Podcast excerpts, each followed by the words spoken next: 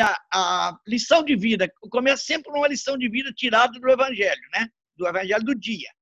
E a hoje a lição que eu tirei foi essa: praticar o bem por amor, não por exibição. O Evangelho de hoje, da quarta-feira da, da 12 semana do tempo comum, que é o Evangelho de São Mateus, capítulo 6, versículos 1 a 6 e 16 a 18, traz para nós grandes lições, nos mostrando como devemos agir em três grandes momentos da nossa vida cristã: no momento de dar esmola, no momento de rezar e no momento de fazer jejum. Primeiramente, não nos esqueçamos de que a esmola, a prece e o jejum são sinais, são gestos do nosso amor para com Deus. Que a realidade de fato representam para nós esses sinais que, usamos. Em se tratando de sinais religiosos, deveriam ser usados por nós como meio de estabelecer o nosso relacionamento com Deus.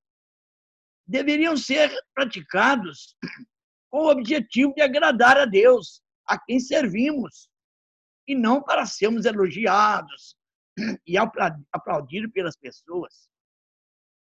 O elogio alimenta a nossa vaidade e nos conforta.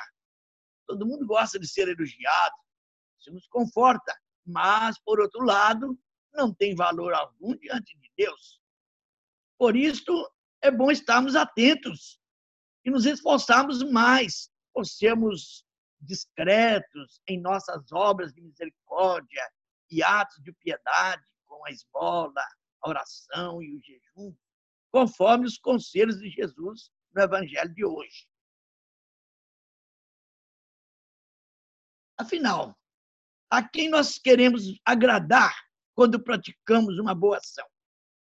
A Deus ou aos, aos seres humanos?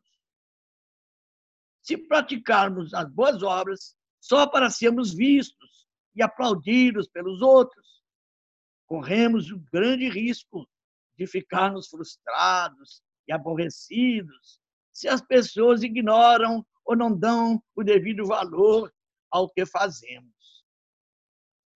Corremos ainda o risco de uma profunda decepção, pois, na verdade, as pessoas são incapazes de valorizar-nos suficientemente ou de recompensar-nos à altura dos nossos esforços e sacrifícios. Quem, por exemplo, pode compensar o sacrifício que faz uma mãe como Terezinha, com 12 filhos, numa casa sem conforto e com aquela alegria, com aquela maneira tudo. É o amor. Mas se for só. Não é para aparecer, é por amor. O amor cobre e, e, e dá um valor, valoriza a nossa ação, valoriza o nosso sacrifício. Só Deus tem o poder de nos recompensar devidamente. E sabemos que Deus é justo e misericordioso. Ele é a bondade infinita. Conclusão: é melhor seguir pela estrada indicada por Jesus no Evangelho de hoje. Continuemos fazendo o bem não por ostentação, por exibição, por vaidade, mas para é, não para simples exibição, mas para agradar a Deus, a quem servimos, vendo Deus naquele pobre que ajudamos, vendo Deus naquela pessoa a quem aconselhamos, a que estão precisando de nós, vendo Deus naquele a quem servimos, em outras palavras. As pessoas que gostam de se exibir acabam caindo no ridículo até. E quase sempre terminam frustradas, pois não se valor, pois se valorizam demasiadamente, vaidosamente, e nunca acham que estão sendo valorizadas. Ao contrário do Tony, né? E, por mais que, ah, melhor do que mereço. Quem vive assim, vive alegre, feliz e se sente valorizado.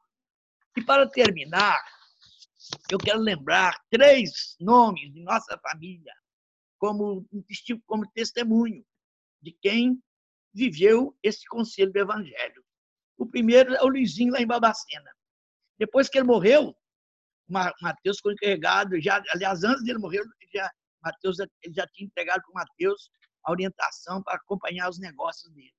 Mas depois que ele morreu, é, começaram a aparecer tantas pessoas a quem ele ajudava, é, é, fornecendo anos a fios remédio gratuitamente, tá gratuitamente, mas era, era ino, foi grande o número de pessoas que depois da morte dele, os próprios, a própria esposa, os próprios filhos não sabiam. É bonito que ele fazia o bem sem aparecer. E o outro, o Tony, né? O Tony, de vez em quando, aparecem umas pessoas me contando o bem que o Tony fez a ele. Engraçado, no senhor, como é que ele conseguia? Ele não tinha um salário assim tão grande assim, mas ajudava tanta. E aquela expressão dele, melhor do que mereço, aquilo ficou marcante. Porque é uma pessoa que é simples, humilde, não fazia nada para aparecer e nem gostava de elogios. E a outra é a nossa querida Terezinha, que praticava é, generosamente a caridade sem a menor preocupação de aparecer, por amor, por amor.